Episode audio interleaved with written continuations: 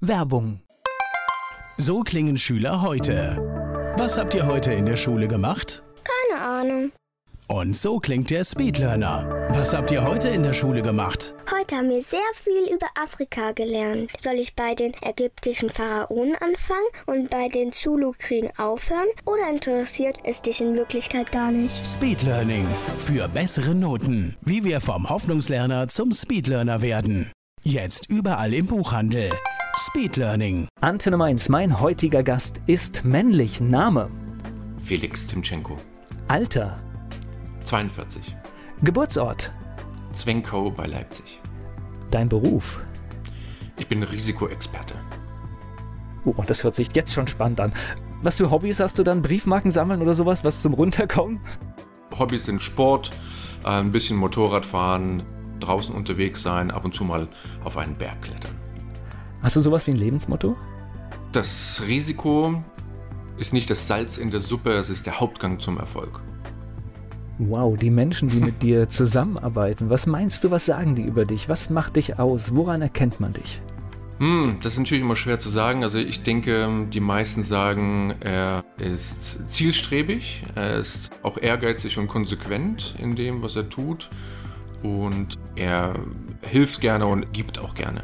Felix Timchenko, Risikoexperte, hier zu Gast bei Antenne Mainz. Felix Timchenko ist Risikoexperte und Autor und hier zu Gast bei Antenne Mainz. Dein Geburtsort, der verrät schon ein bisschen, du bist ein Kind der DDR noch, ne?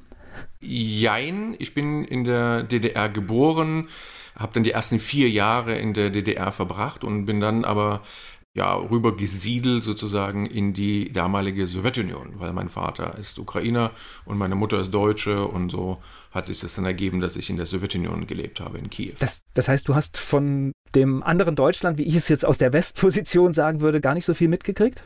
So ist das. Ich habe von der DDR eigentlich nichts mitbekommen, außer wie gesagt, meine Großmutter war hier und deswegen bin ich ab und zu hier im Sommer hier gewesen, also in der DDR. Und deswegen habe ich natürlich schon was mitbekommen von der DDR, aber jetzt gelebt richtig und zur Schule gegangen bin ich erst hier ab dem Jahr 1990, als wir dann wieder hergezogen sind. Das heißt, eine Kindheit in der Sowjetunion. Das ist ja fast noch spannender für mich jetzt, wenn, wenn, ich, wenn ich so überlege. Was hast du da für Erinnerungen? Was war das für eine Zeit? Also eigentlich eine sehr, sehr entspannte Zeit. Ich habe das als eine glückliche Kindheit in Erinnerung. Also wir hatten keine Reichtümer, keinen materiellen Besitz. Wir waren als Kinder, ich habe einen Bruder so damals gehabt, jetzt habe ich auch noch eine Schwester, aber damals noch einen Bruder, mit dem waren wir viel draußen, wir haben viel Fußball gespielt, wir waren viel in der Natur. Einfaches Leben, aber ich hatte Freunde, angenehme Schule, entspannte Eltern, eigentlich alles gut, ja. Also erstmal, was weiß ich, man denkt sofort an den Kalten Krieg und all diese Dinge, aber als Kind interessiert einen das gar nicht, ne? Wenn die Umwelt, die Umgebung stimmt, ist alles erstmal soweit. Also Gut. das so als, als, ja, also als acht oder neun oder zehnjähriger interessiert man sich jetzt natürlich weniger für Politik, Geschehen, Kalten Krieg. Natürlich kriegt man das mit. Und auch wir hatten damals, da wurden dann Fernsehübertragungen, gab es dann mit den USA zum ersten Mal. Und das war schon sehr, sehr spannend, also auch für Kinder. Wir hatten schon so ein bisschen, wir sind ja so erzogen worden, dass es ja so dieses atomare Gleichgewicht gibt und dass wir jederzeit, also auch von den Amerikanern, angegriffen werden können. Dann gab es so ein bisschen dieses Tauwetter, ein bisschen mehr so in Richtung die ersten Verträge zum Thema Abbau von Atomwaffen und da wurde es dann auch so ein bisschen entspannter. Da hat man überhaupt mal mitbekommen, dass USA so ein normales Land ist, wo also auch normale Menschen leben. Also dieses Feindbild begann dann so ein klein wenig zu bröckeln, aber hat in meiner Kindheit jetzt keine große Rolle gespielt. Ist ganz witzig, weil das war natürlich hier als, als klassisches Westkind, war ja das Bedrohungsszenario genau andersrum. Ich bin mir mittlerweile sogar unsicher, ob wir nicht in dieser Zeit der atomaren Bedrohung in einer viel sicheren Zeit gelebt haben als heute. Ja, Politisch, also, so diese da- großpolitische Lage. Die großpolitische Lage war aus meiner Sicht einfacher. Ja, deswegen gibt es ja auch viele Menschen, die sich so ein bisschen auch in diese Zeit sehnen, so ein bisschen Nostalgie haben, weil die Situation einfacher war. Ja, klar, du hast- vermeintlich du hast- einfach. Also Warschauer Pakt und der eiserne Vorhang und die NATO und dann waren die Fronten eigentlich ganz klar gezogen. Es gab da nicht diese gemischte politische Situation, die wir ja jetzt haben, wo also viele Dinge mit reinspielen, also Europa, USA, dann haben wir den Mittleren Osten, wo es also wirklich ja mittlerweile heiß hergeht, dann hatten wir den arabischen Frühling. Also die, die Gesamtlage ist, glaube ich, ein bisschen unübersichtlicher geworden und für viele Viele sehen sich natürlich nach diesen relativ klaren Verhältnissen und klaren Fronten, die man damals hatte. Ich glaube, sie kommen aber nicht wieder. Ich glaube, das können wir mitnehmen. Ich glaube, man muss sich an diese Situation einfach gewöhnen, dass es, ja, vieles unplanbar bleibt. Das sehe ich genauso. Die Welt zurückzudrehen wird nicht funktionieren. Das wissen wir alle. Die Dinge und die politischen Geschehnisse, die jetzt so passiert sind, die letzten Jahre, die werden natürlich sich auch noch weiter die Auswirkungen werden wir noch weiter spüren für die nächsten Jahre und Jahrzehnte. Und diese klaren, vermeintlich klaren Verhältnisse wird es so nicht geben. Ist nur die Frage, wie man das interpretiert. Also ähm, interpretiert man das als positiv, als negativ? Gibt es jetzt weniger Hunger, weniger Diktatur, weniger Stress, weniger Terror oder gibt es mehr davon? Was spielen da die Medien wiederum für eine Rolle? Weil früher gab es nun mal kein Internet. Da wussten wir einfach nicht, was in dem einen oder anderen Ort auf der Welt geschieht. Jetzt wenn ich sag mal in China ein Sack Reis umfällt, wird eben sofort darüber berichtet, macht einer ein Foto und der andere äh, postet es dann und dann geht es viral und schon denken wir, dass in China alle Reissäcke irgendwie umfallen. Das ist ein Phänomen der, der heutigen Zeit und das ist jetzt weder gut noch schlecht, aber es ist einfach, wir sind als Konsumenten der Medien ja sehr, sehr viel mehr und stärker involviert in dieses ganze Thema, was die Betrachtung von Lage und Lageanalysen anbelangt, was wir früher, glaube ich, einfach nicht waren, weil wir einfach die Information gar nicht hatten. Naja klar, und heute kann natürlich jemand, der den Fokus auf etwas Negatives legt, das viel schneller nach oben bringen. Die Mittel waren noch nie so einfach. Und tatsächlich mhm. erstmal, wenn du ganz objektiv auf die Weltlage guckst, ja, es gibt viele Probleme, aber es gibt auch tatsächlich verdammt viele Dinge, die besser geworden sind, weil du hast jetzt Hunger als Stichwort genannt. Mhm. Das müssen wir einfach mal sagen, das ist immer noch schlimm, wie viel Hunger es auf der Welt gibt. Aber wenn du die Zahlen siehst, wie viele Menschen heute tatsächlich etwas zu essen haben und das vor zehn Jahren noch nicht hatten, ist dieser Trend eher positiv. Ja, das sehe ich genau. Das Einzelschicksal ist schlimm, ja. Aber tatsächlich verlieren wir, glaube ich, auch oft den Fokus, dass manche Dinge besser werden. Ich glaube, das ist überhaupt einer der wichtigsten Dinge, gerade in der heutigen Zeit und, und jetzt gerade im Moment, auch in Deutschland, aber nicht nur in Deutschland, sondern überall auf der Welt, mal die Dinge etwas in einem Kontext zu sehen. Ja, also es geht ja nicht um Bodycount, wie man, wie man sagt. Wie viele Tote gibt es jetzt durch Hunger, wie viele Tote gibt es durch das Virus oder, oder andere, aber man muss natürlich die Dinge, auch wenn wir uns in einer Krise befinden, trotzdem immer, finde ich, in einem Kontext sehen. Ich glaube, das ist ein ganz, ganz wichtiger Punkt, den viele Menschen, auch Medien, so ein bisschen vernachlässigen, auch Politiker, so aus meiner Sicht, wo man sagt, naja, klar ist das und das schlimm oder klar sind das und das schlimme Verhältnisse, aber wie sieht denn das im Kontext aus, wenn man sozusagen aus der Situation äh, ein wenig rauszoomt, sage ich dazu. Gleich geht es weiter im Gespräch mit Felix Timchenko. Mein Gast ist Felix Timchenko. Er ist in der ehemaligen Sowjetunion aufgewachsen. Er ist Risikoexperte und Buchautor und jetzt zu Gast hier bei Antenne Mainz. Okay. Ich würde gerne noch mal in deine Vergangenheit springen. Ja, gerne. Das heißt, du sprichst Russisch? Ich spreche Russisch, Ukrainisch und Englisch. Das ist heute auch immer noch hilfreich? Das ist sehr hilfreich. Abgesehen davon, dass ich natürlich sehr viele Freunde, persönliche Kontakte habe, ist es sehr gut, weil ich kann Situationen vielleicht ein bisschen besser beurteilen. Ich lese viel mehr auch in der Sprache, was Quellen anbelangt, die eine völlig andere Perspektive gibt. Also äh, nichts für ungut, aber wenn man jetzt nur deutsche Quellen lesen würde, wäre eine Beurteilung einer Lage, finde ich, ein bisschen schwieriger. 2014 zum Beispiel, als das in der Ukraine war mit der Revolution, da war es sehr, sehr hilfreich, auch auf Twitter und Facebook und im Internet, aber auch offizielle Stellen, also wirklich auch in Landessprache zu lesen. Das ist ein, ein Geschenk, möchte ich jetzt mal sagen, was ich, was ich habe, was, was ich wirklich gut finde und das, was mir auch enorm hilft. Ja. Wenn man mit Menschen spricht oder wenn man auch mit Geschäftspartnern in Verhandlungen ist, in der Ukraine, in Russland, im gesamten postsowjetischen Raum, muss ich sagen, die sprechen nun mal Russisch, das sind nun mal 70 Jahre Sowjetunion dabei gewesen. Das hilft enorm, wenn man da auf einer da spürt man die Mentalität ganz anders, da spürt man in die Seele vielleicht sogar auch und in das, was zwischen den Zeilen gesagt wird, viel mehr rein. Das ist einfach, ja, kann man vielleicht schwer beschreiben, aber das ist ein wichtiges Instrument, ja. Also ich tatsächlich habe ja auch das Gefühl, dass wir jetzt gerade, wenn man zum Beispiel sich Russland anschaut, dass wir mental denen wahrscheinlich viel, viel näher sind, als was wir immer so in der westlichen Welt dann die USA zum Beispiel sehen. Ich glaube, es gibt viel mehr Gemeinsamkeiten zwischen Deutschland und Russland, als wir eigentlich alle wissen. Ja, das mit den USA, meine Erklärung dazu wäre, dass wir ich sage jetzt, ich nenne es mal altes Europa, was, was die Amerikaner sagen, the Old Europe. Wir haben ja auch eine Kultur, eine gemeinsame Kultur, die uns ja verbindet. Also wenn ich jetzt irgendwo in Kiew, in Moskau, in Bischkek oder irgendwo auf der Straße jemanden frage über die Maler, die wir hier haben oder über die Dichter, die Schriftsteller, die Denker. Ich glaube, da ist so eine gemeinsame Basis. Jeder weiß eben, oder nicht jeder, aber viele, die meisten wissen eben, wer Tolstoi ist oder wer Shakespeare ist oder wer Goethe ist. Und das ist so eine gemeinsame Kultur, die ja über viele Jahrhunderte geprägt wurde. Und das haben die USA nun mal nicht. Nichts gegen die USA, aber das ist halt einfach ein, historisch gesehen, sind die einfach ein, ein sehr junges Völkchen.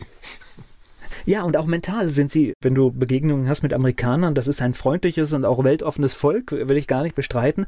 Aber manchmal stelle ich fest, mental ticken wir doch tatsächlich auch sehr anders. Ja, das ist richtig. Wobei ich sagen muss, dass ich vieles an dem, wie die Amerikaner mit Dingen umgehen oder mit zum Beispiel jetzt, ich nenne jetzt mal das Thema Entrepreneurship, ja, also wenn, wenn es um Unternehmen geht, wenn es um das das Risiko geht, wenn, wenn es darum geht, Dinge zu schaffen und so diesen American Way irgendwie zu verfolgen und jeder kann da selber auch Verantwortung übernehmen. Ich finde, da könnten wir Deutschen zum Beispiel auch uns eine ganze Scheibe von abschneiden und sagen, ja, da ist auch sehr viel Positivität da, wo viele Deutsche viel rumjammern und sagen, oh Mensch, und, und das ist schlecht und das ist blöd und der Staat tut dies nicht und jenes nicht. Da sind zum Beispiel viele Amerikaner ganz anders drauf, ja. Das sind Risk-Takers, die gehen nach vorne, die wollen ihr eigenes Schicksal selbst in die Hand nehmen. Das ist natürlich jetzt pauschalisiert, ist klar, aber ich finde, da können wir schon eine ganze Menge, auch ein bisschen von dieser Positivität, von dieser Energie, die die haben, können wir auch übernehmen wir zerdenken viel, glaube ich. Also gerade in Deutschland ist das so ein Ding, ja, wie wir zerreden und zerdenken viel und die Amerikaner sind mehr so auf diese Machen und auf diese Action-Ebene und das tut ihnen gut. Uns würde es auch gut tun. Ist nur eine Momentaufnahme vielleicht, aber ich finde das ein, ja, ich finde das ein wichtiger Punkt. Kenne viele Amerikaner auch. Ja. Warum bist du nicht in Russland zum Beispiel geblieben? Was war denn der Ausgangspunkt, dass du wieder zurückkamst oder dass du wieder nach Deutschland kamst? Ja, also ich, ich war in der Ukraine. Ukraine, Entschuldigung. In, in, in Ganz Kiew korrekt. Sowjetunion war das der richtige Begriff. Damals, genau, genau, also Sowjetunion und dann 1990 sind wir wieder hergekommen, weil es ging ja in Richtung Unabhängigkeit und zwar Litauen, Lettland, Estland hatten schon ihre Begegnungen mit dem Thema Unabhängigkeit und mein Vater, also meine Eltern, aber mein Vater insbesondere, befürchtete auch, dass es tatsächlich wirklich zu auch gewaltsamen Auseinandersetzungen kommen kann. Meine Mutter war schwanger zu dem Zeitpunkt und er hat gesagt, es ist völlig unklar, wie sich die Lage hier weiter entwickelt und meine Mutter hatte hier eine Stelle angeboten bekommen in Leipzig an der Universität und da hat mein Vater gesagt, also diese Chance, das müssen wir ergreifen, das, das nutzen wir jetzt. Und dann sind wir 1990 hergesiedelt sozusagen, ja. Gleich geht's weiter im Gespräch mit Felix Timchenko hier bei Antenne Mainz. In der Ukraine aufgewachsen, in den 90er nach Deutschland gekommen, heute Risikoexperte. Felix Timchenko ist hier zu Gast bei Antenne Mainz. Und es war ja letztendlich, wenn man sich die Geschichte dann auch anschaut, nicht unberechtigt, ne, diese Bedenken. Es gab keine Panzer und es wurde nicht geschossen auf die Unabhängigkeitsbewegung damals in den 90er Jahren. Aber man muss sagen, die Ukraine in den 90er Jahren war schlimmer als Wild West. Also wirklich bewaffnete Banden, beginnendes Unternehmertum, was dann durch wirklich krasse Mafia-Strukturen, gewaltsame, feindliche Übernahmen und so weiter. Also es war wirklich eine schlimme Zeit, muss man sagen, in den 90er Jahren. Nicht nur in der Ukraine, sondern im gesamten postsowjetischen Raum, aber in der Ukraine eben auch. Und da muss ich sagen, aus der Sicht eines 12- und 13-Jährigen fand ich das überhaupt nicht prickelnd. Ja, ich wollte gerne da bleiben. Ich hatte Freunde da. Ich hatte da mein ganzes soziales Leben mit der DDR oder mit, mit Deutschland verband mich gar nichts, außer dass meine Großmutter hier lebte, mein Großvater und meine Urgroßmutter aber verband mich jetzt nichts wirklich irgendwie hier mit dem Land. Und dann wurde mir gesagt, na gut, wir ziehen jetzt um. Also neue Schule und neue Freunde und so weiter. Ich sprach zwar Ein Deutsch. neues Land, ne? Aber äh, das war schon für mich eine, eine unglaubliche Umstellung. Da habe ich auch eine ganze Weile dran zu knabbern gehabt, was das eigentlich so für mich bedeutet, eben neue Freunde und völlig neues Leben hier zu haben. Also ich wäre gerne da geblieben. Aus der heutigen Sicht verstehe ich natürlich auch. Ich habe selber Kinder, also ich verstehe das natürlich absolut, dass man sagt, ich möchte das Beste für meine Kinder, möchte das Beste für meine Familie. Deswegen völlig klar wäre das wahrscheinlich auch meine Entscheidung gewesen, wäre ich in der Situation gewesen. Hast du dann komplett auf Deutsch umgestellt? Das heißt, du konntest Deutsch oder war das ein Problem am Anfang?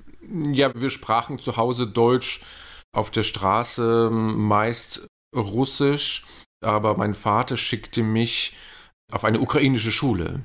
Für diejenigen, die es nicht wissen, also die meisten Schulen, damals auch in der Ukraine, die Unterrichtsfächer waren auf Russisch. Und mein Vater hat gesagt, wir leben aber in der Ukraine und deswegen musst du auch ukrainisch lernen. Insofern bin ich da so ein bisschen, ja, ich habe zu Hause mit meiner Mutter Deutsch gesprochen, dann draußen auf der Straße Russisch und dann in der Schule Ukrainisch. So ging das so ein bisschen hin und her mit den Sprachen. Aber das fiel mir nicht schwer. Was mir schwer fiel, ist zu schreiben. Rechtschreibung, Grammatik, das war überhaupt nicht meine Stärke. Und hätte mir jemand in der siebten Klasse gesagt, Min Jung, du wirst dein Abitur in Deutsch-Leistungskurs machen, da hätte ich gesagt, auf gar keinen Fall, das geht ja gar nicht. Also ich kann ja kaum geradeaus drei Sätze schreiben irgendwie. Aber Sprechen war nicht das Problem, aber eben das Schreiben und Satzgliederbestimmung und lauter sowas, also das hatte ich ja alles, das war ja alles an mir vorbeigegangen. Okay, da hören wir jetzt aber schon zwischen den Zeilen raus. Du bist dann doch gut in Deutschland angekommen und hast dich dann nach einer gewissen Phase hier eingeordnet und es hat alles funktioniert. Ja, bin ja hier ganz normal dann auch zur Schule gegangen, hatte am Anfang keine Freunde irgendwie so richtig, aber das gab sich dann auch alles und dann ging ich aufs Gymnasium und dann wurde es da besser und dann kamen die ersten Freunde, dann, dann gab es auch wirklich tatsächlich natürlich die erste Verliebtheit, die erste Beziehung und so weiter. Und so ging es weiter. Dann hatten wir eine, eine Band und dann habe ich dann auch irgendwann tatsächlich auch mein Abi geschafft und dann war alles völlig okay und dann bin ich auch irgendwann zur Bundeswehr und so weiter. Also das geht ja relativ schnell. Also Kinder, auch Jugendliche dann leben sich ja dann trotzdem relativ schnell ein. Gleich geht's weiter im Gespräch mit Felix Timchenko. In der Ukraine aufgewachsen, in den 90er nach Deutschland gekommen, heute Risikoexperte – Felix Timchenko ist hier zu Gast bei Antenne Mainz. Und ich würde jetzt ja mal sagen, du bist ja auch in eine total spannende Zeit da reingefallen, wenn du sagst 90er Jahre. Ich habe, jetzt überlege ich gerade, 1992 mal ganz kurze Zeit beim MDR ein paar Sendungen gemacht und ich werde das nie vergessen, das Leipzig von damals. Da waren noch hm. die russischen Besatzungstruppen unterwegs, obwohl schon ja. klar war, dass sie irgendwann abziehen werden. Ich musste, um zu Hause anzurufen, noch eine Vorwahl nach Westdeutschland wählen und so mit den Öffnungszeiten war auch noch nicht so alles geregelt, wie, wie, wie das für mich als Westdeutscher so üblich war. Also da gab es auch durchaus noch Betriebe, die, also gerade so im Kneipenbereich, die haben einfach überhaupt nicht zugemacht. Also ich fand Leipzig da, da war eine gewisse Spannung drin. Ja, Leipzig in den 90er Jahren war auch kein Zuckerschlecken. Das Nein. Das muss man auch sagen. Also zum einen war die Wirtschaft natürlich am Boden. Also alles, was hier ringsrum war, Espenhain, Böhlen, die gesamte DDR-Wirtschaft eigentlich, will ich sagen, komplett kollabiert, aber war ja entweder im Schließen begriffen oder im Ausverkauf. Die Treuhand war ja hier ein, ein Thema. Dann gab es hier tatsächlich auch sehr viele wirklich Nazi-Gruppen, die dann in den 90er Jahren ziemlich stark waren. Also tatsächlich Kriminalität relativ Erfahrung, hoch. Eigene also Erfahrung, schön eigene ist es nicht gewesen. Ja, eine eigene Erfahrung. Ich hatte eine Nachtsendung und bin eine recht lange Strecke zu Fuß gelaufen, weil das war irgendwie ein heißer Sommer und das war total gut. Und habe ich gedacht, komm, die 20 Minuten laufe ich da zum Funkhaus hin. Und ich habe mir meine Wege ab einem Abend exakt überlegt, weil mir kam dann tatsächlich irgendwann mal so eine Truppe mit 20 Glatzköpfen entgegen. Und da denkst du einen Moment, scheiße, was machst du jetzt, ja? Und also äh, das war keine, keine, keine schöne Zeit. Also Leipzig ist eine fantastische Stadt. Ich liebe Leipzig, lebe jetzt in Leipzig. Ich äh, möchte in keiner anderen Stadt in Deutschland leben. Aber damals muss man sich ja auch zum Beispiel überlegen, die Gebäude, die Straßen, all das war ja verfallen. Also die, die ganzen alten Gebäude, die hier wirklich sehr, sehr schön sind, das lag ja alles brach. So, und dann da ist in den letzten 30 Jahren ja unglaublich viel passiert. Es ist unfassbar viel investiert worden. Sachsen hat ja auch den Solidaritätszuschlag wirklich gut investiert, auch in die Infrastruktur. Gab es natürlich aber auch interessante Persönlichkeiten hier, wie den Schneider, Jürgen Schneider, der dann hier auch die Mädler Passage und andere Sachen, wo auch Geld reingesteckt wurde. Aber war eine spannende Zeit. Gut, ähm, ich muss ganz ehrlich sagen, ich finde es jetzt aber schöner. ich finde es jetzt schöner als damals. Ich wollte gerade sagen, das kann man natürlich im Nachgang ja doppelt, doppelseitig beurteilen. Ja, das war nicht in Ordnung. Allerdings muss man auch sagen, der hat natürlich tolle Bauwerke jetzt hinterlassen, die vielleicht so auch gar nicht gekommen wären. Und letztendlich, sage ich mal, nach vielen Jahren schaut man dann auch nicht mehr aufs Geld, sondern ist froh, dass es da ist. Ja, das ist wie mit der Elbphilharmonie in Hamburg. Da haben alle gesagt, das, wird das, das ist der Skandal des Jahrhunderts und das ist unglaublich und ich glaube 800 Millionen oder was das gekostet hat und, und das hat es ja um das Zehnfache oder Zwölffache den Finanzrahmen gesprengt und, und so weiter. Am Ende des Tages, wenn man jetzt die Hamburger befragt, da gibt es ja Umfragen dazu, die sagen, ja toll, Elbphilharmonie, ah, es ist wirklich Wahnsinn und wir sind so stolz drauf. Und der Mensch hat ja auch ein sehr, sehr kurzes Gedächtnis. Also das muss man auch, und da spielt das Geld im Endeffekt nur eine untergeordnete Rolle.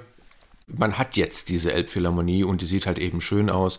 Und genauso hier in, in Leipzig, ja, egal was da passiert ist und was da investiert wurde und welche Betriebe da auch pleite gegangen sind, das ist übel gewesen. Nach 30 Jahren ist das Endergebnis jetzt aber, so wie es jetzt aussieht, einfach eine wunderschöne Stadt. Ja, und das genießen jetzt natürlich die Menschen hier. Und ich gehöre jetzt auch zu den Glücklichen, die das jetzt genießen können. Also ich war 1992 schockiert, als ich dahin kam, gebe ich ganz offen zu. Aber hm. ich hatte die Fantasie, wenn du die Gebäude gesehen hast, wenn du in der Innenstadt unterwegs warst, ich hatte die Fantasie durchaus zu sagen, das sieht in 10 oder 15 Jahren anders aus. Also ich war da tatsächlich sogar ganz optimistisch.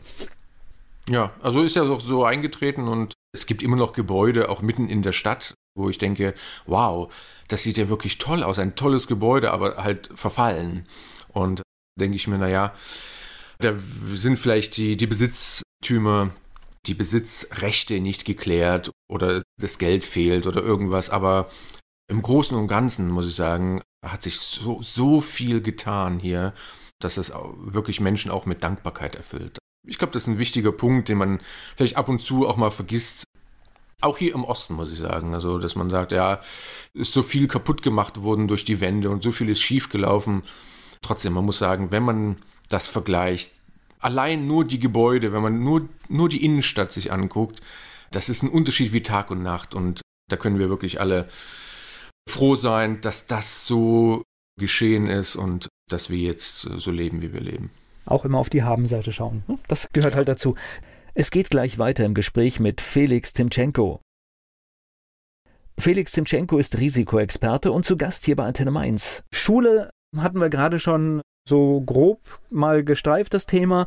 Das war so durchwachsen, habe ich rausgehört bei dir, aber irgendwie Absolut. zum Ende des Abiturs ging es dann aber alles irgendwie in die richtige Bahn. Ja, also ich wusste lange Zeit nicht, was ich eigentlich werden will und deswegen, ja, ich habe zwar das Abi dann irgendwie so hingekriegt, ja, jetzt mittelmäßig irgendwie mit einem, mit einem normalen Durchschnitt, sage ich jetzt mal, aber deswegen, ich war trotzdem noch planlos, was ich eigentlich dann, was soll ich jetzt damit machen mit dem blöden Abi, ja, soll ich jetzt was studieren, jetzt habe ich das Abi in der Tasche, jetzt muss ich ja irgendwas studieren oder, oder mache ich jetzt irgendwas anderes oder, ja, das war, das war nicht so ganz, äh, nicht so ganz klar für mich. Was hast du gemacht? Ich habe angefangen zu studieren, ja, und zwar, ich habe Geschichte-Leistungskurs gemacht und Deutschleistungskurs und Geschichte hat mir sehr viel Spaß gemacht. Das fand ich immer sehr faszinierend, um die Gegenwart zu begreifen, zu verstehen, wie waren die Zusammenhänge, wie waren die Entwicklungen auf der Welt, in Europa, in Deutschland. Fand ich eine sehr faszinierende Sache. Deswegen, und ich sprach Russisch und habe mich auch für russische Literatur interessiert und eben, ja, mein, mein Großvater mütterlicherseits, also ist Ostslawistik-Professor gewesen. Und ich dachte mir, ich kombiniere das und ich werde mittlere, neuere Geschichte studieren und Ostslawistik. Und das habe ich auch erfolgreich, wirklich sehr, sehr erfolgreich getan. Ein Semester. Okay. Und, äh, und dann habe ich festgestellt, dass mich das, um es mal ganz klar zu sagen, zu Tode langweilt. Also das hatte überhaupt nichts damit zu tun, wie ich jetzt zum Beispiel den Geschichtsleistungskurs irgendwie wahrgenommen habe, sondern das war einfach schrecklich. Also ich fand es total langweilig. Und jetzt der Professor sagte, ja, jetzt lesen Sie in dem, dem Buch die Seiten von 100 bis 180 und dann beantworten Sie da die, die zehn Fragen dazu und dann geben Sie mir die Ausarbeitung zu dem Thema. Und ich weiß auch nicht, mich hat das weder fasziniert noch fand ich es irgendwie interessant und spannend und deswegen, ich habe es dann sein gelassen. Ja. Ich habe einen Schein okay. gemacht, das heißt, du bist, ich. Das heißt, du bist aber auch ein Typ, du merkst dann, das ist nicht mein Ding und dann bist du auch in der Lage, die Entscheidung zu treffen, ich muss was ändern. Ja, wie man sagt, also wenn das Pferd tot ist, steig ab, ja. Und dieses Pferd war, glaube ich, von Anfang an so halblebendig nur. Und ich bin da so draufgesprungen und in dem Moment, wo ich draufgesprungen bin, um bei diesem Beispiel zu bleiben, ist es zusammengesackt und ist dann auch gleich darauf gestorben. Und deswegen habe ich dann gesagt, okay, jetzt, jetzt musst du absteigen und was anderes machen. Ja. Und was war das? Ich wollte Polizist werden eine ganze Zeit lang und habe mich dann beworben, habe dann auch für den gehobenen Dienst auch alles, äh, alle Prüfungen bestanden und es war auch alles, alles ganz wunderbar. Leider wurde mir dann mitgeteilt, dass meine Augen zu schlecht sind dafür. Ja, damals, tja, weiß auch nicht, war das noch so. Ich hatte minus fünf und ja, meine Argumentation, dass es auch Polizisten mit Brille gibt, die konnten sich damals aussuchen. Ja, das ist nicht wie heute. Heute ist die Lage schon ein bisschen anders. Aber damals konnten die sich das aussuchen und dann Bundeskriminalamt zum Beispiel für einen gehobenen Dienst wollte einen Abiturdurchschnitt haben mit einem Einzel-Abiturdurchschnitt. Ja, das waren schon so komische Zeiten und deswegen hat das auch nicht geklappt. Ja, und dann habe ich gedacht, da ich so ein bisschen in der Sicherheitsbranche reingeschnuppert habe, war Security so auf Konzerten und, und beim Fußball und habe also Tourneen hm, mitgemacht von irgendwelchen Stars und Sternchen und habe mir dann gedacht, ich könnte eigentlich dieses Thema Security irgendwie weiterverfolgen, aber natürlich nicht da jetzt irgendwie für 10 Mark die Stunde, sondern irgendwie professioneller und habe dann das gemacht, was dem am nächsten kam, nämlich habe mich beworben für eine Ausbildung im Bereich Personenschutz bei einem großen deutschen Energieunternehmen. Ja, okay, lass, lass, uns da gleich, lass uns da gleich näher drauf einkommen. Ich muss jetzt gerade noch mal, weil wenn du sagst, du hast äh, Security bei Konzerten gemacht, darf ich fragen, waren da richtig namhafte Dinger mit dabei oder? Ja, also alles, was zu der Zeit irgendwie in Deutschland unterwegs war, waren wir mit der Security Company hier dabei. Von der Kelly Family bis zu Tina Turner waren, waren wir eigentlich bei allen möglichen Konzerten, Ozzy Osbourne, Rolling Stones äh, zum Beispiel. Hier auch in Leipzig auf der Festwiese. Also wir waren viel, viel äh, unterwegs Und es ist ein Knochenjob, muss man sagen. Ja, also das ist, klingt ja irgendwie nur so irgendwie romantisch und lustig, aber im Endeffekt, wenn man da 10, 12, 14, 16 Stunden irgendwo steht und man steht ja nicht immer nur an der Bühne oder an spannenden Ecken, sondern man steht auch irgendwo an einem blöden Notausgang. Ja, also es gab da verschiedenste, verschiedenste, verschiedenste Dinge, die man da durchgemacht hat, aber fand das Thema sehr interessant und ähm, das Thema eben ja Sicherheit und Sicherheitsmanagement fand ich ein sehr, sehr spannendes. Wusste aber ehrlich gesagt überhaupt nicht, wie man das irgendwie professionell machen kann, ja. Und deswegen erschien mir also der Weg in den, in den Bereich Personenschutz eigentlich so der, der spannende und der interessante Weg, ja. Gleich geht's weiter im Gespräch mit Felix Timchenko. Im Personenschutz hat mein Gast Felix Timchenko gearbeitet. Heute ist er Vortragsredner, Risikoexperte und Autor und jetzt hier zu Gast bei Antenne Mainz. So Personenschutz geht bei mir Kopfkino los, das kennst du von Politikern, die haben Personenschutz dabei, wenn man die sieht, was weiß ich, wenn die Ministerpräsidentin selbst bei uns hier zum Interview kommt, dann sind Leute dabei, die auf sie aufpassen. In der Wirtschaft, klar, ist natürlich logisch, da sind ja auch viele Leute, die im Fokus stehen von, und, und gefährdet sind. Habe also, ich aber so gar nicht drüber nachgedacht, aber logischerweise. Ja, aber die Politiker werden ja, was du gesagt hast, also die Ministerpräsidenten oder die, die Kanzlerin oder die werden ja natürlich von den Behörden bewacht. Also das heißt, da gibt es verschiedenste Stellen, also kommt auf an, wo sie sind, was sie tun, also bestimmte Stellen beim LKA und BKA, die das Thema oder im Ausland die Schutz der, der Person und der Liegenschaften kann es auch eine Spezialeinheit sein aus Deutschland. Also da wird es von denen übernommen. In der Wirtschaft ist es nur sehr, sehr, sehr selten der Fall und wirklich nur in Ausnahmesituationen, dass das von den Behörden gemacht wird. Das liegt ein bisschen auch in der Einstufung von der Gefährdung, aber Vorstände von großen DAX-Konzernen, das sind Menschen, die werden bewacht von Personenschützern, die im Unternehmen oder natürlich von einem Drittanbieter, aber von Personenschützern, die dann natürlich auch vom Unternehmen bezahlt werden. Okay, und das war dann dein Weg? Das war mein Weg. Ich habe damals in der Ausbildung, sehr spannende Ausbildung wirklich gemacht. Da waren Leute dabei, so von Kampftauchern bis zur GSG 9. Tolle Leute, wirklich Profis und ich muss gestehen, ich stehe einfach auf Menschen, die das, was sie tun, professionell machen. Also wirklich Profis, nicht nur Menschen, die dann irgendwie dreimal irgendwie eine Pistole in der Hand halten oder irgendeinen Gürtel in Karate haben, sondern wirklich Leute, die Ahnung haben von dem Thema. Und da hatten wir ganz spannende Dinge. Wir hatten Sprengstoffkunde, wir hatten Recht, wir hatten ja Kommunikation, Deeskalation, Nahkampf, Schießen, also Fahrtechniken und so weiter. Also war eine sehr spannende Ausbildung. Und dann war ich für den Vorstand dieses Konzerns dann, dann tätig. Ja.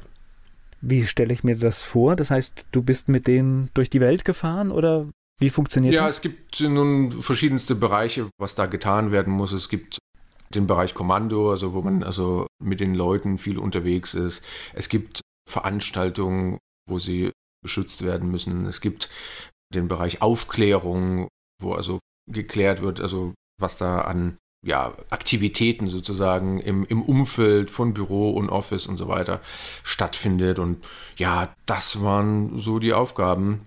Ich muss sagen, die Ausbildung fand ich sehr, sehr spannend. Den Job an sich, der ist, und das rufe ich auch fröhlich jeden Menschen zu, der gerne in den Personenschutz gehen will, weil ich das öfter gefragt werde, Mensch, toll, der Personenschutz ist eine spannende Sache.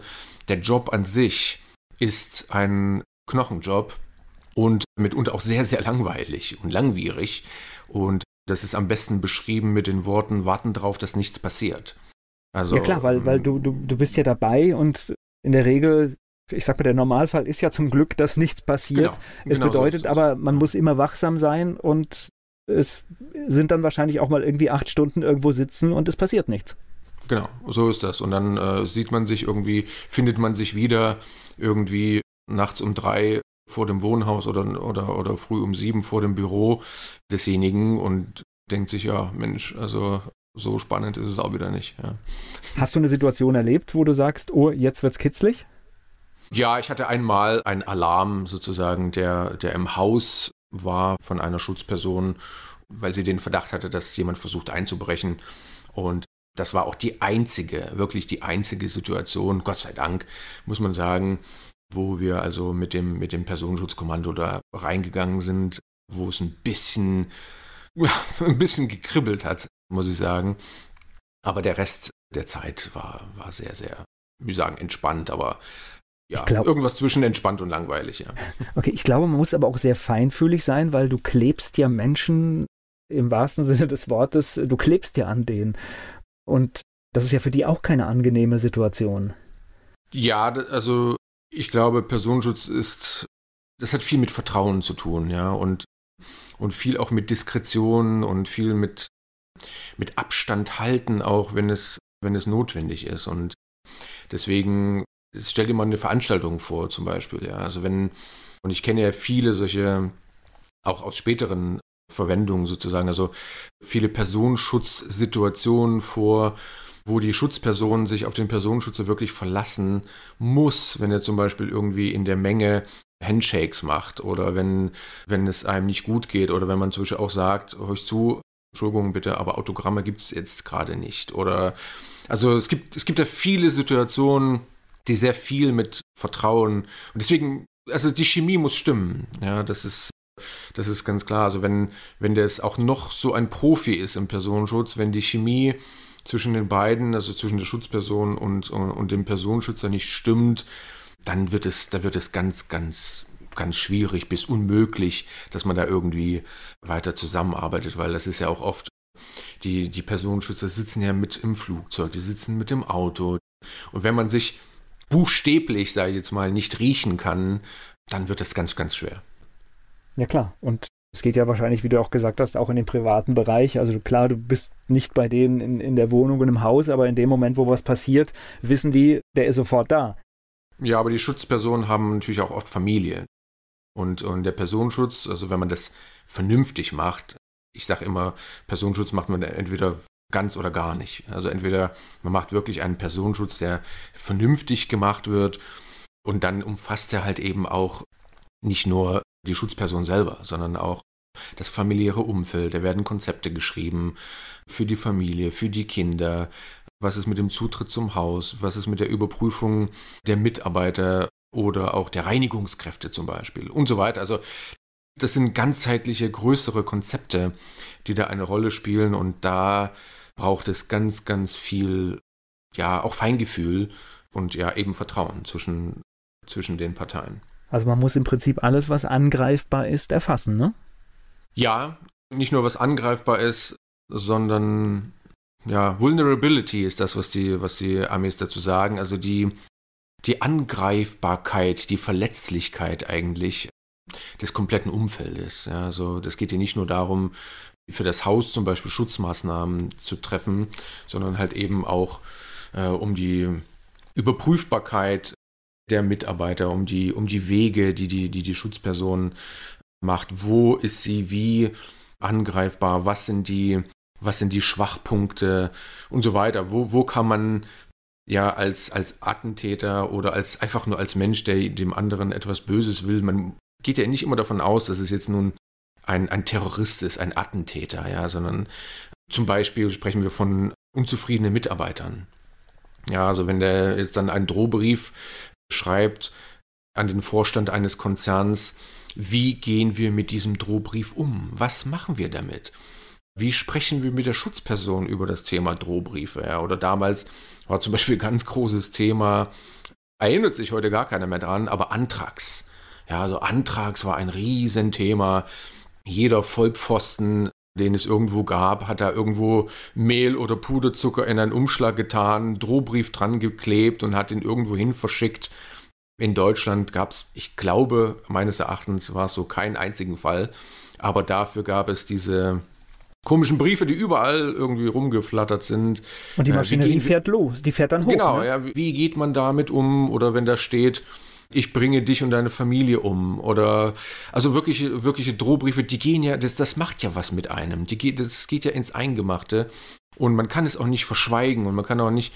Da muss man sagen, da ist eben das wichtig, dass äh, auch die Schutzperson versteht, der Personenschutz, der für mich da ist, für mich und meine Familie, der wird adäquat auf dieses Thema reagieren. Er wird mit Feingefühl, mit der gebotenen Sorgfalt und wirklich aber auch sorgfältig mit diesem Thema umgehen und alle Maßnahmen treffen, damit ich und meine Familie, damit wir heil aus dieser Sache rauskommen. So, und das, das ist ein, das ist schon eine Verantwortung, also die man da, die man da trägt und da ist ganz viel, hat es was auch mit Kommunikation zu tun.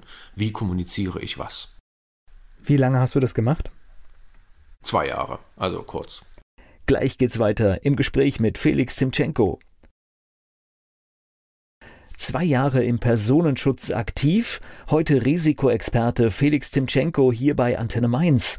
Warum warst du nur zwei Jahre im Personenschutz? Zu langweilig? Jein, also ich habe dann relativ zügig festgestellt, dass das nicht auf Dauer so gehen wird. also ich habe dann nach einem Jahr oder nach einem halben Jahr, dreiviertel Jahr schon gedacht, boah, also ich mir jetzt vorstelle, dass ich das jetzt 15 Jahre oder so weitermache, das ist ja Wahnsinn. Also das macht mir ja dann weder Spaß noch irgendwie ist das sinnvoll.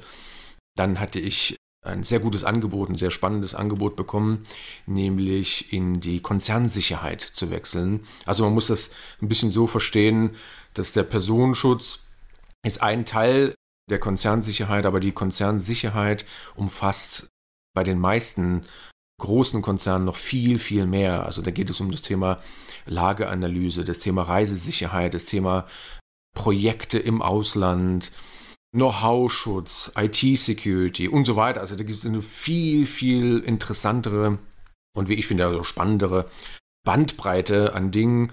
Und da habe ich das Angebot gehabt, dahin zu wechseln und gleichzeitig auch ein Studium anzufangen. So, und das, was mir dann die Firma bezahlen würde. Und das, das ist ein Angebot, das konnte ich einfach unmöglich ablehnen. Und deswegen bin ich dann weg aus dem Personenschutz und habe dann das Thema Konzernsicherheit gemacht, habe dann Sicherheitsmanagement studiert an der Polizeiverwaltungsfachhochschule in Kiel Altenholz. Das war eine sehr lustige Zeit, war der einzige Studiengang, den es für Privatmenschen überhaupt gab zu diesem Zeitpunkt zum Thema Sicherheitsmanagement, Konzernsicherheit. Ansonsten gab es ja nur Polizisten sozusagen, aber auf der privaten Ebene gab es eben nicht viel. Und es gab aber diesen einen Studiengang und den habe ich dann gemacht, also war dann tätig eben in der Konzernsicherheit und war dann ein paar Wochen dann immer beim Studium und habe dann auch zu Hause dann studiert. Und Konzernsicherheit, das stelle ich mir ganz spannend vor, weil wir haben ja viele internationale Konzerne, die arbeiten auch in Ländern, da ist es mit der Sicherheit nicht so gut bestellt, ne? Die meisten DAX-Unternehmen, so weit würde ich mich jetzt mal aus dem Fenster lehnen, die jetzt Umsatz machen, die meisten davon machen ihren das Gros des Umsatzes, den, den größten Umsatz im Ausland. Also ein Konzern wie Siemens hatte in den 80er Jahren 90 Prozent des Umsatzes im Inland. Und dieses Verhältnis hat sich schon lange umgekehrt. Das gleiche gilt aber auch für BMW, für BASF, wo man sagt, okay, das sind deutsche Firmen. Ja, das stimmt, aber in einer globalisierten Welt gibt es sowas wie deutsche Firmen eigentlich nur noch auf dem Papier. Also da gibt es Aktienanteile, die die gehalten werden von sogenannten institutionellen Anlegern, von großen Banken, von Fonds, die alle in ausländischer Hand liegen. Alle Firmen im DAX haben irgendein Office, irgendeine Dependance, irgendeine Fabrik außerhalb Deutschlands. Das kann man so sagen. Und natürlich sind die, die neuen Märkte, also Afrika, Nahe Mittlerer Osten, das sind natürlich die spannenden Märkte. Ist ja völlig klar, in einem Markt wie Deutschland, wo kann man dahin wachsen? Das ist ja, das ist ja der Hauptpunkt eigentlich. Also, und in anderen Ländern, da sind die Margen vielleicht andere, aber das Wachstum ist auch ein anderes. Das Potenzial für die ist einfach ein anderes und deswegen gehen die Firmen natürlich ins Ausland. Ist ja völlig klar. Und nicht nur zur Produktion, aber auch äh, einfach nur, weil da einfach Märkte sind, die vor 30 Jahren, 40 Jahren überhaupt nicht erschlossen waren und jetzt so langsam eben erschlossen werden müssen. Das heißt, dein Job war es auch, wenn jetzt ein Mitarbeiter, der gebraucht wird, Nehmen wir zum Beispiel das Beispiel Siemens, die bauen irgendetwas in Afrika, dann brauchst du natürlich gute Fachleute dort vor Ort und die müssen sicher sein und das Land ist vielleicht nicht sicher. Man, man kann das, glaube ich, sogar so weit ausweiten, dass jeder große Konzern in Deutschland eine Konzernsicherheit hat, die sich, weil sie natürlich ihrer Verantwortung sich auch stellen und bewusst sind, was das bedeuten würde, wenn es zum Supergau kommt, für die Reputation zum Beispiel des Unternehmens, was es für die Mitarbeiter bedeutet, was es für die Motivation bedeutet. Diese Unternehmen machen sich darüber Gedanken, wie ist die Lage vor Ort, wie kann man ein Projekt durchführen und zwar so sicher wie möglich für die Mitarbeiter. So, und das ist klar, also wenn ich jetzt von Ländern ausgehe wie ja, Senegal, Mali, aber auch Nigeria oder irgendwo Kolumbien, Irak, das sind Länder, die entweder in der Vergangenheit oder auch jetzt noch die Unternehmen vor große, große Sicherheitsherausforderungen stellen. Und das ist, das liegt dann in der Abwägung, in der Risikoabwägung des jeweiligen Unternehmens zu sagen, okay, dieses Projekt kann durchgeführt werden. Und wenn es durchgeführt werden kann, dann nur unter diesen und jenen Umständen mit den und den Sicherheitsmaßnahmen. Ich ziehe jetzt einen Vergleich zur heutigen Zeit. Ich kann mir vorstellen, wenn du in ein Land gehst und dort wird das Projekt gemacht, dass die Einschränkungen, die du als Mitarbeiter des Unternehmens hast, wie du dich frei bewegen kannst, wahrscheinlich enorm sind. Ja, also das ist ganz klar. Also ich bringe mal ein Beispiel, und zwar Nigeria. Ich selber war noch nie in Nigeria. Also das hat jetzt mit meiner Geschichte überhaupt gar nichts zu tun. Aber ähm, da arbeiten große Firmen, Bilfinger Berger. Das ist kein Geheimnis, also deswegen, das kann man alles sagen. Kann man überall nachlesen, ist auch überall alles bekannt. Und diese Firma und auch andere Firmen arbeiten in Nigeria und zwar unter sehr, sehr, ich würde sagen, angespannten, in einer sehr, sehr angespannten Situation. Also nicht nur, dass es dort Terrororganisationen gibt, aber das ist auch eine, ein Land mit einer der höchsten Kriminalitätsraten, die es gibt auf der Welt. Und deswegen leben die Mitarbeiter in größeren Projekten, es jetzt um Bauen geht oder um Öl oder egal worum es geht, in sogenannten Compounds. Also das heißt, es gibt einen, es gibt einen Bereich, eben ein, ein Lager, ein Compound, wie auch immer man das bezeichnet. Und da leben Ingenieure und Projektleiter und ganz einfache Bauarbeiter und Elektroinstallateure, wer auch immer gebraucht wird in diesem Projekt, die leben dort in Häusern oder in Hütten, leben dort und um sich von diesem, diese Compounds die sind meistens sehr gut ausgestattet. Das darf man sich jetzt nicht vorstellen, wie eine Zeltstadt. Also die sind schon sehr, sehr gut ausgestattet. Die meisten haben ihre eigene Kantine, ihre eigenen Shops.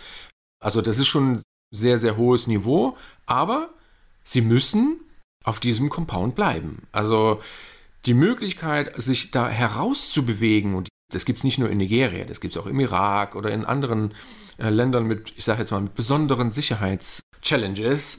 Diese Compounds die dürfen verlassen werden, aber nur unter strengsten Auflagen, mit Begleitung, mit Personenschutz sogar manchmal. Ja, da gibt es Protokolle, die ausgefüllt werden müssen und so weiter. Also da werden Maßnahmen getroffen, um die Mitarbeiter zu schützen, um die Mitarbeiter natürlich auch so safe wie möglich in diesen, in diesen Projekten teilhaben zu lassen. Anders geht es nicht, weil es natürlich in erster Linie darum geht, dass die Mitarbeiter sicher dort arbeiten können und sicher auch nach Hause kommen.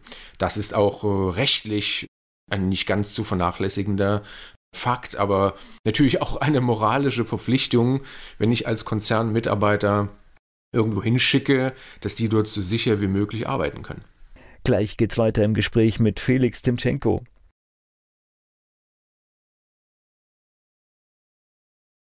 Er beschäftigt sich mit dem Risiko und das ist auch hier das Thema bei Antenne Mainz. Felix Timchenko hier mein Gast. Gibt es dann auch Strategien, weil das ist ja etwas, da können wir ja eine Parallele zu Deutschland jetzt in diesen Zeiten ziehen. Wenn ich, sage ich mal, eingesperrt bin in einem Areal, so nenne ich es jetzt einfach mal, dann muss ich ja auch diese Zeit, in der ich nicht arbeite, die wird wahrscheinlich auch gering sein, aber die muss ich ja irgendwie totschlagen. Ich war auf einem Projekt im Irak und da hat dann der Projektleiter hat dann, ich glaube sogar aus Deutschland, ich weiß es gar nicht, eine, eine Tischtennisplatte bestellt. Ja, also man muss sich das ja so vorstellen, Fernsehen im Irak, was wollen sie da empfangen? Al Jazeera oder was? Ja, das nützt also nichts. Damals gab es sowas auch nicht wie Netflix oder, oder Prime oder dieses ganze Streaming-Geschichten gab es nicht. Und da beschäftigen sich die Leute noch analog. Jetzt mal und analog bedeutet eben, ich muss ein bisschen was für meine Fitness tun. Ich muss joggen, ich muss mich bewegen, ich muss ins Fitnessstudio gehen, ich muss Liegestütz machen, muss Tischtennis spielen, Basketball, was auch immer geht. Ein zweiter Punkt, der für mich absolut, also auch in der heutigen Zeit, du hast es schon richtig gesagt, die Parallele ist dazu da und ich lese das und sehe das oft und ich finde es einen super wichtigen Punkt ist, ich nenne das Gedankenhygiene. Also Gedankenhygiene ist aus meiner Sicht essentiell wichtig, um Krisen zu überstehen oder dieses Eingesperrtsein zu überstehen. Also es gibt Menschen, die sitzen im Knast irgendwo und meditieren. Es gibt Menschen, die sind irgendwo eingesperrt und lesen aber die ganze Zeit, also so wie wir jetzt ja auch alle so ein bisschen und lesen die ganze Zeit Nachrichten und Worst-Case-Szenarios und Weltuntergangstheorien, wo man sagen muss oder sich fragen muss, ist das hilfreich? Ist es hilfreich, sich nur mit Negativem zu belasten, gerade wenn man schon so eingeschränkt ist? Und deswegen ist das Thema Gedankenhygiene, so nenne ich das jetzt mal, ein essentiell wichtiger Punkt, um Krisen durchzustehen. Radikale Akzeptanz ist auch so ein Punkt. Also ich akzeptiere jetzt ohne Wenn und Aber, dass das, was jetzt ist, jetzt ist. Das klingt jetzt ganz blöd, ich weiß, aber das, was jetzt ist, ist jetzt. Und das kann ich jetzt auch nicht ändern, da kann ich mich jetzt auch nicht die Wände hochgehen oder die Barrikaden auf die Barrikaden gehen, sondern ich akzeptiere es. Und es ist eine radikale Akzeptanz. Ich mache das Beste aus der jetzigen Situation, in der ich mich befinde. Was und ja für uns auch jetzt sehr einfach ist, weil wir haben jetzt einfach, wir, wir wissen, es wird definitiv mindestens einige Wochen so bleiben wie das, was wir jetzt hier erleben. Und es wird sich ja. nichts ändern. Und das Gute daran ist, wenn ich das akzeptiert habe, und das ist ein, das ist ein ganz, wie das sage ich auch in meinen Vorträgen immer, also Akzeptanz ist für mich ein aktiver Prozess. Also Akzeptanz bedeutet nicht, sich einzuigeln, Asche auf sein Haupt zu streuen oder zu weinen und zu sagen, ach mein Gott, ich muss jetzt alles akzeptieren, was ist auf dieser Welt, sondern Akzeptanz ist ein aktiver Prozess. Ich kann Dinge, wie dieses Gelassenheitsgebet, das kennen wir nun alle, ändere die Dinge, die du ändern kannst und die Dinge, die du nicht ändern kannst, die sollte man akzeptieren. Das ist ein, das Gesündeste aus meiner Sicht, was man machen kann. Und dann kann ich anfangen, wenn ich es akzeptiert habe in meinem Kopf, kreative Dinge zu tun, kreative Lösungen. Ich bin so überwältigt von der Welle von Solidarität und Kreativität, nicht bei allen, aber bei so vielen Menschen. Sehe Menschen, die mir, die mir schreiben oder mit denen ich im Austausch bin, die jetzt auf völlig neue Gedanken kommen, die, die ihre Produkte umstellen auf digital, die Online-Kurse machen, die Telefoncoaching anbieten, die sagen, ach Mensch, ich habe mich jetzt ganz spezialisiert auf das und das, ich habe jetzt was Neues erfunden. Ich habe jetzt begonnen, einer hat mir geschrieben, ich habe begonnen, ein Theaterstück zu schreiben. Das ist jetzt nicht mein Gedanke. Also ich würde nicht auf die Idee kommen, jetzt ein Theaterstück zu schreiben, keine Ahnung, aber jeder in seinem Bereich. Und es muss nicht jeder ein Buch schreiben, nicht jeder kann online irgendwas machen, aber selbst wenn ich mein Business, wenn mein Business auf Eis liegt, dann kann ich zumindest die, diese Zeit, die ich habe, irgendwie kreativ nutzen. Mach doch mal Brainstorming mit dir selber. Wenn du es schon nicht mit deinem Partner oder Partnerin machen kannst, mach Brainstorming mit dir selber. Was kann ich mit dieser Zeit anfangen? Oh, ich könnte den Tag damit beginnen zu meditieren. Ich könnte mir ein YouTube-Video angucken, was eigentlich Yoga bedeutet. Ich könnte endlich anfangen, mein altes, verstaubtes Spanisch-Lehrbuch, was ich mir vor 20 Jahren gekauft habe, rauszukramen und dann das Thema neue Sprache doch mal wieder anzugehen und so weiter. Also es gibt unglaublich viele Dinge. Es gibt so viele Bücher, die ich zum Beispiel habe, die ich noch nicht gelesen habe, weil ich einfach im Alltag überhaupt nicht dazu komme. Ich denke, mein Gott, ich kann nicht lesen, ich habe jetzt keine Zeit und dann lege ich mich abends ins Bett, lese zwei Seiten und schlafe ich ein.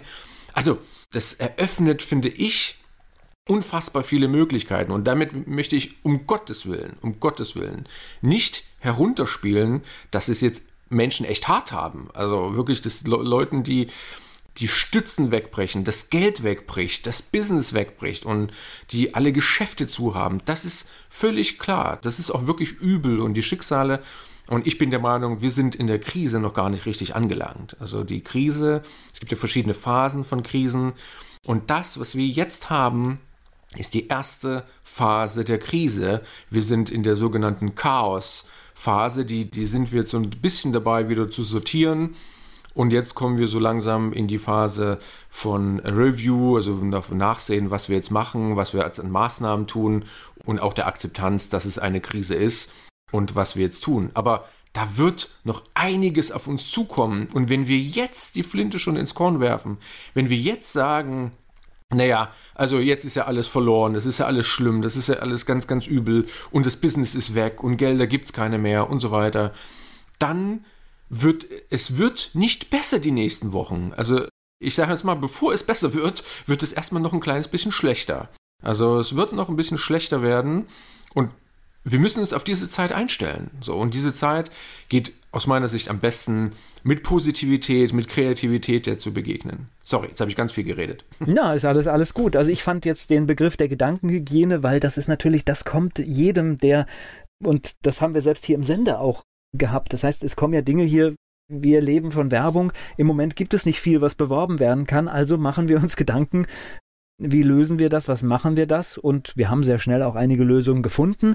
Aber tatsächlich muss man gucken, dass man in den kreativen Prozess kommt und nicht so sehr in dieser Schleife drin ist. Man muss sich so aufstellen, dass man halt einfach auch sagt, hey, wenn das vielleicht in drei, vier Monaten wieder anfängt normal zu werden, dann müssen wir wieder da sein. Es gibt dieses oft besprochene, das ich, ich mag das überhaupt nicht, aber dieses Krise und Chance und äh, ja, ne, ich mag das deswegen nicht, weil einfach in jedem, in jedem Krisenmanagement-Vortrag, den ich gehört habe, dieses Thema kommt, ja, jede Krise ist auch eine Chance. Aber wenn man so ein bisschen darüber nachdenkt, es eröffnet vielleicht für viele Menschen auch neue Wege. Viele Menschen werden auch ins Nachdenken und auch ins Umdenken kommen. Ist mein Businessmodell das Richtige? Ist das Thema dieses Vulnerability und Resilience, das sind ja so die zwei Schlagwörter, die, die, die oft irgendwo äh, auftauchen, also Verletzlichkeit meines Business, meines Geschäfts und aber auch die Resilienz, also wie, wie widerstandskräftig ist meine, ist mein Geschäft. Und die Frage, die, die ja auch bei Darwin oder diese Überlebenstheorien, die es überall, die es überall gibt, es überlebt nicht der Stärkste, sondern es überlebt der Anpassungsfähigste, der sich den Gegebenheiten, die jetzt sind, anpasst. Wenn man die, den Kopf in den Sand steckt, dann wird es äh, aus meiner Sicht äußerst schwer, daraus auch nur irgendetwas Positives zu schöpfen. Und ich bin natürlich an manchen Stellen in meinem Leben auch melancholisch oder ich bin auch mal traurig, aber im Großen und Ganzen muss man das positiv versuchen zu betrachten, weil es keine andere Wahl gibt. Ich kann nicht negativ das Ganze sehen und nur negativ weinen und, und heulen und sagen, ah, die Welt ist jetzt schlecht und alles geht jetzt unter. Was nützt es denn? Wir müssen aus dieser radikalen Akzeptanz der Situation heraus das Beste machen und sagen, ich werde jetzt kreativ, ich denke mir jetzt neue Sachen aus, ich gehe jetzt neue Wege und denke um. Und das eröffnet für viele tatsächlich wirklich Chancen. Da, da bin ich absolut von überzeugt. Wir werden eine andere Welt sehen, zumindest für eine kurze Zeit nach diesem Corona-Zeug. Und dann wird sich einiges auch tun, auch im, im Bereich Business, Online-Business und so weiter. Das, das wird noch sehr, sehr spannend werden. Gleich geht's weiter im Gespräch mit Felix Timchenko. Felix Timchenko, Risikoexperte, hier zu Gast bei Antenne Mainz. Mit ihm spreche ich über Risiko, Corona und vieles mehr. Lass uns mal über Klopapier und Nudeln sprechen. ja, ich habe keins. ich habe ein, ein gewisses Grundverständnis, dass man jetzt sagt, ja, ich möchte ein paar, paar Sachen mehr im Haus haben als sonst.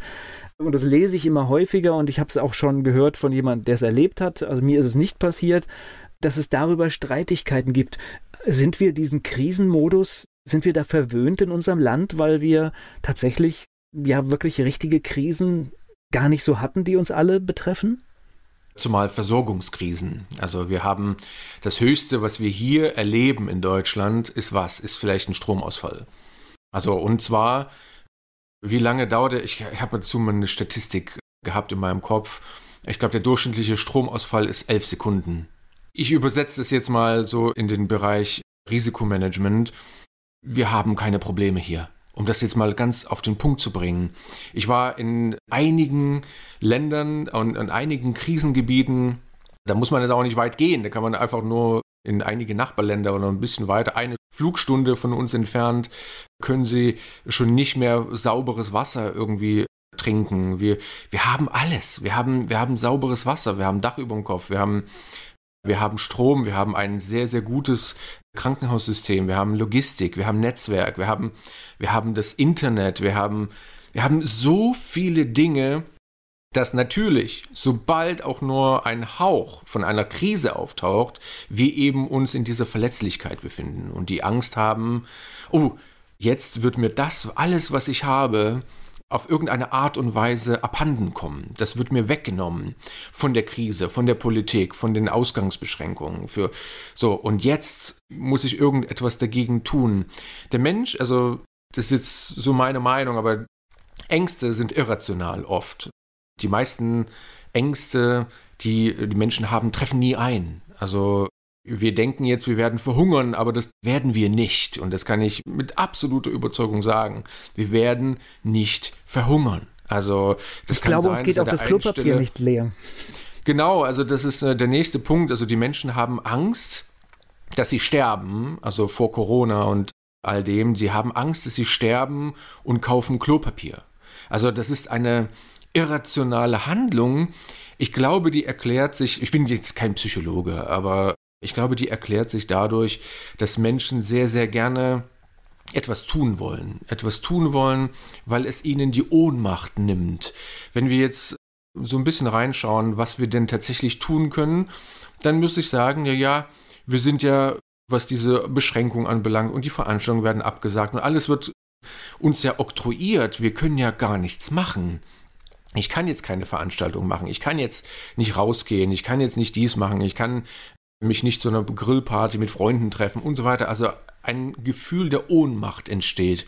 Und dieses Gefühl der Ohnmacht kann man nicht anders bekämpfen, als dass man eben was tut. Und was tut man? Naja, die Vorratshaltung, die uns übrigens ja schon seit Jahrhunderten, sagen nein, aber Jahrzehnten von der Bundesregierung empfohlen wird. Es gibt ja, das ist ja nichts Neues, dass gesagt wird, habt bitte Wasser da, habt bitte Dinge des täglichen Bedarfs und so weiter. Die Empfehlung ist zehn Tage, dass man das hat für zehn Tage. Jetzt aus, äh, aus meinem Gedächtnis, vielleicht wird der eine Hörer oder der andere sagen, nein, das stimmt nicht, es sind nur fünf Tage, die das verlangt wird. Ich weiß es nicht. Ich, bei, mir kam jetzt sogar, bei mir kam sogar 14 Tage, glaube ich, hoch, aber ich glaube, du liegst ganz gut. Ja, also irgendwas dazwischen okay. spielt doch keine Rolle.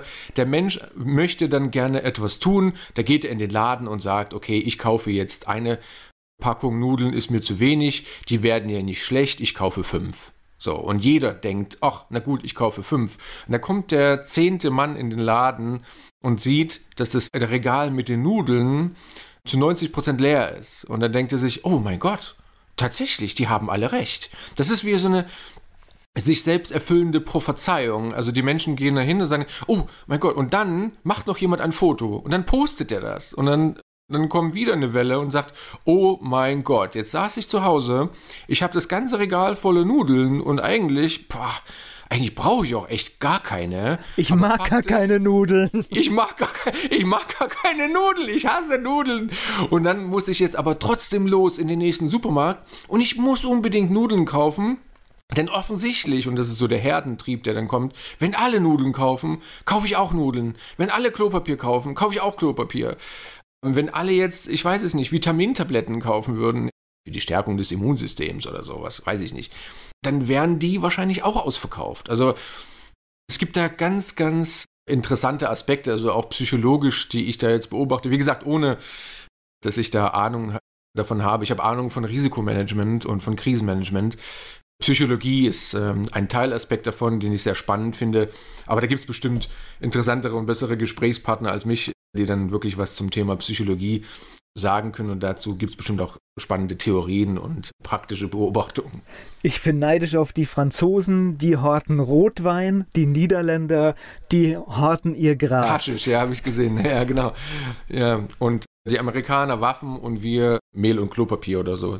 Oder Nudeln und Klopapier. Ist nicht sexy ähm, im Vergleich, ne? Ja, aber im Endeffekt äh, würde es so sein, dass auch das wird sich beruhigen. Das ist jetzt, wie gesagt, im Krisenmanagement diese Chaosphase.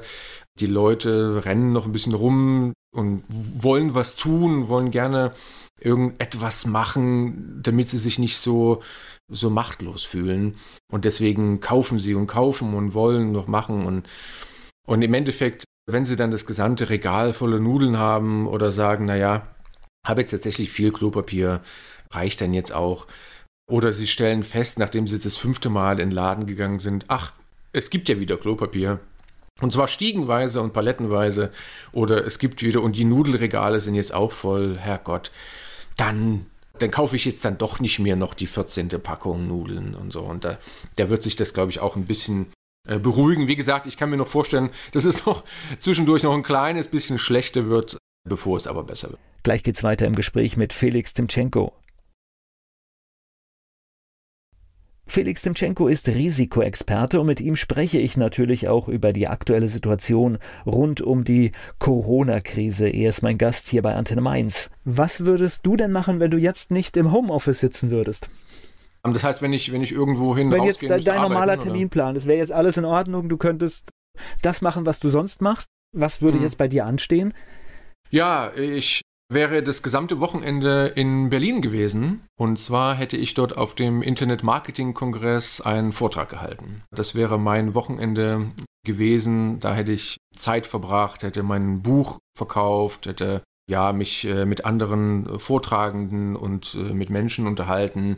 Hätte bestimmt sehr, sehr spannende und tolle Begegnungen gehabt. Ja, aber so ist es. Und dann wäre ich vermutlich in Berlin geblieben zumindest für ein oder zwei Tage, weil ich dort auch äh, geschäftlich viel zu tun habe.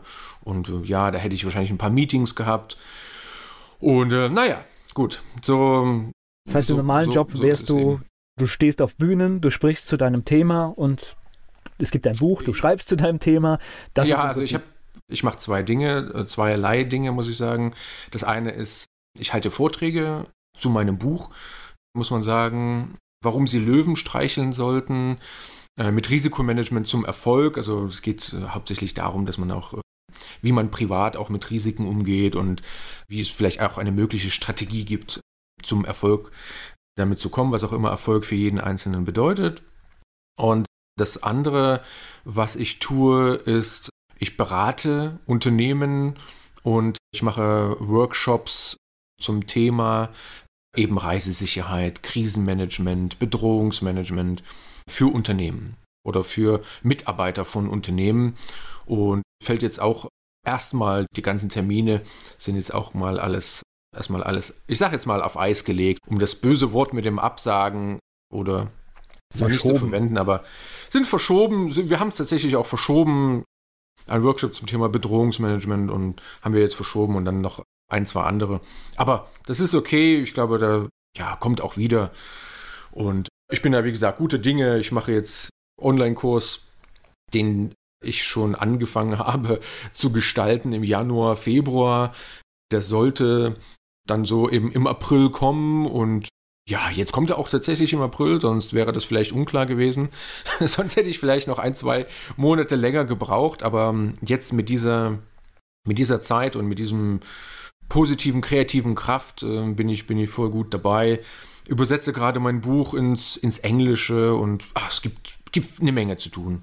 Wenn man sich so mit dem Thema Risiko und Sicherheit befasst, ist dann so eine Situation, bringt man da so eine größere Gelassenheit mit für das, was jetzt hier passiert?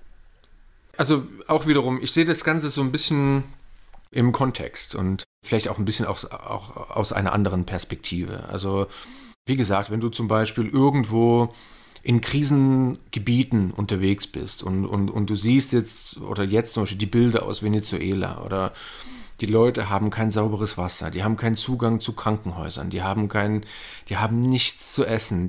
Oder du lebst irgendwo gerade in Syrien und es fallen Bomben oder du bist gerade irgendwo vielleicht in der Ukraine 2014, 2015 in diese Mühlen der Revolution geraten. Oder also es gibt unzählige Beispiele, die das Ganze, was wir jetzt hier durchmachen, ein bisschen relativieren. Das muss man ja auch sagen. Also wir sitzen zu Hause Wir sitzen zu Hause mit Amazon Prime, mit Netflix, mit einer Heizung, mit wunderbarem Wetter, mit WLAN, mit einem Laptop, mit Büchern, mit Essen, mit sauberem Wasser.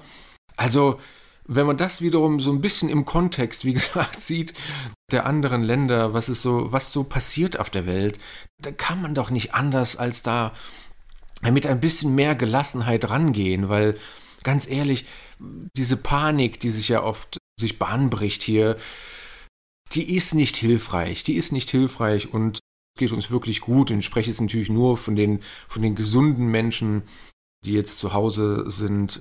Ich sage immer, Dankbarkeit ist, ja, ist etwas, was einen so ein bisschen dazu bringt, das alles so ein bisschen zu relativieren. Also Dankbarkeit bringt einen dazu, weniger Angst zu haben, dankbar zu sein für das, was man hat. Also wie zum Beispiel Familie, Eltern, Kinder, Nachbarn, Freunde, mit denen man sich umgibt, soziale Kontakte, Dankbarkeit für die Reaktion auf die letzten drei Posts. Mir hat mir, mir jetzt zum Beispiel jemand bei LinkedIn geschrieben, völlig unerwartet, ich kenne den Menschen überhaupt gar nicht, hat gesagt, dass er sich mein Buch bestellt hat und es jetzt an einem Wochenende durchgelesen hat und er wollte sich nur bedanken, weil das einem so viel Mut macht. So, und da habe ich gesagt, Mensch, da geht einem das Herz auf, da freut man sich über solche Dinge und ja, ich glaube, Dankbarkeit ist ein, ist, ein, ist ein großes Thema. Also ich ja, habe ähm, in der vergangenen Woche einen Spruch gehört, den ich mir gemerkt habe zu diesem Thema. Da hat nämlich jemand gesagt, jetzt haben wir eine solche Situation, aber ich bin froh, dass ich diese Situation in Deutschland erlebe und nicht in einem anderen Land. Zum Beispiel, zum Beispiel, also wenn, wenn ich jetzt überlege, wir sind jetzt mit unserem Gesundheitssystem mit unseren Krankenhäusern, mit unseren Intensivbetten, mit unseren Ressourcen, die wir haben, wenn wir dem nicht gewachsen sind, wiederum, schaut mal in, in der Perspektive, wie geht es anderen Ländern? Schauen wir mal in den Iran, schauen wir mal nach Italien, das ist nur wirklich, das ist nur wirklich ganz nah bei uns, das ist Europa. Wie geht es denen? Ich verstehe die Angst, dass, es, dass man Angst hat, dass es so weit auch hier kommen kann, aber wir, wenn nicht wir diese Sachen äh, überstehen, die wir auch nur wirklich auch wirtschaftlich unfassbar stark sind im Vergleich zu anderen Ländern, die diesem Virus und dieser ja auch dieser wirtschaftlichen, dann ja prekären Situation nichts entgegenzusetzen haben. Also wir setzen jetzt hier vielleicht, also der Wirtschaft ja, oder die USA, die schnüren jetzt alle Pakete und ich höre da Zahlen, da Hunderte, 700, 500, 800 Milliarden, die da geschnürt werden für die jeweiligen Länder oder für die Eurozone. Und muss ich sagen, da sind wir in einer unfassbar glücklichen Situation. Das, und das möchte ich einfach wirklich, das möchte ich jedem zurufen, der jetzt im Netz irgendwie lamentiert und weint und schreit und sagt, wir sind am Ende und in der Perspektive und im Kontext das zu sehen, das ist, glaube ich, ein, das ist, glaube ich, ein wichtiger Punkt. Gleich geht's weiter mit Felix Timchenko. Felix Timchenko, Risikoexperte, hier zu Gast bei Antenne Mainz. Mit ihm spreche ich über Risiko, Corona und vieles mehr. Du hast jetzt gerade schon erwähnt, dein Buch. Wie findet man dich im Netz? Einfach Name eingeben? Ja, so viele gibt es da nicht. Also Felix Timchenko. Das Buch heißt Risikobewusst erfolgreich, warum Sie Löwen streicheln sollten. Es äh, geht um, wie gesagt, um das Thema Risiko und eine, eine bewusste, wie treffe ich bewusste Entscheidungen für mein Leben. Und ja, erfolgreich im Sinne, was bedeutet Erfolg für jeden Einzelnen, Darauf gehe ich so ein bisschen ein. Und was könnte eine mögliche Strategie sein? Ich bin weit entfernt davon zu sagen, das ist ein Ratgeber dafür, wie werde ich groß, reich, mächtig, Millionär über Nacht und so. Das ist nicht mein Ding. Ich glaube aber, dass für Erfolg es unfassbar wichtig ist, einen bestimmten Umgang mit Risiken zu pflegen. Also alle großen Unternehmen, die großen Persönlichkeiten, die wir alle kennen, egal an wen man denkt, das sind alles Risk-Takers, das sind alles Leute, die, die mit Risiken umgehen können, die verstehen, was Risikomanagement bedeutet. Man kann sagen, die können Risikomanagement.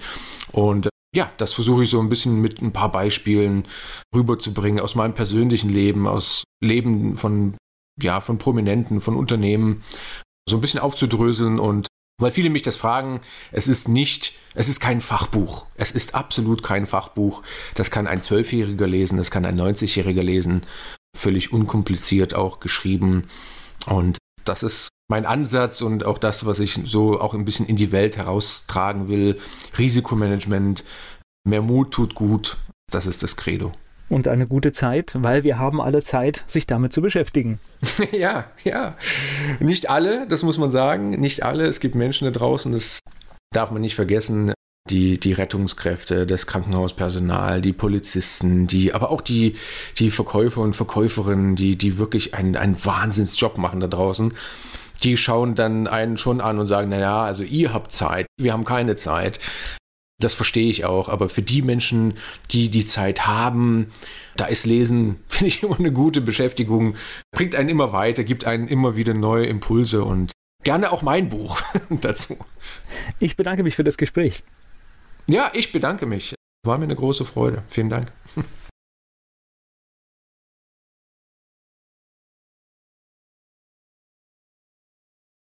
Werbung. So klingen Schüler heute. Was habt ihr heute in der Schule gemacht? Keine Ahnung. Und so klingt der Speedlearner. Was habt ihr heute in der Schule gemacht? Heute haben wir sehr viel über Afrika gelernt. Soll ich bei den ägyptischen Pharaonen anfangen und bei den Zulu-Kriegen aufhören? Oder interessiert es dich in Wirklichkeit gar nicht? Speedlearning. Für bessere Noten. Wie wir vom Hoffnungslerner zum Speedlearner werden. Jetzt überall im Buchhandel. Speedlearning.